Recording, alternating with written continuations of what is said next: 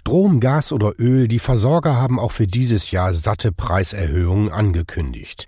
Wer die Kosten halbwegs am Zaum halten möchte, muss also Energie sparen.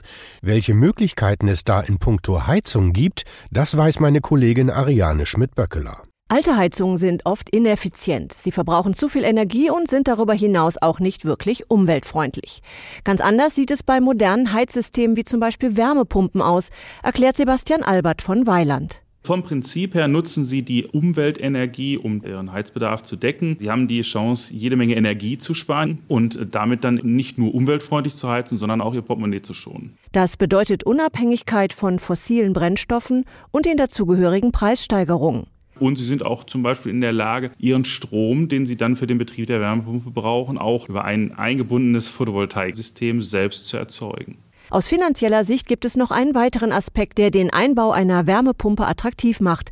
Denn der Staat belohnt umweltfreundliche Technologien mit großzügigen Fördermitteln. Da gibt es die Chance, bis zu 50 Prozent des Investitionsvolumens zurückzubekommen. Um zu schauen, was individuell möglich ist, sollte man sich an einen Fachbetrieb wenden, der Erfahrungen mit Wärmepumpen hat, rät Sebastian Albert. Im Gespräch mit Ihrem Installateur vor Ort gibt es die Möglichkeit, ein auf Sie zugeschnittenes System auszubauen. Da kommt es zum Tragen, wie sind die Gegebenheiten, wie ist das Baujahr des Hauses, wie viele Leute wohnen da drin, wie ist der Sanierungszustand und das gibt dann einen Vorschlag für ein effizientes Wärmepumpensystem.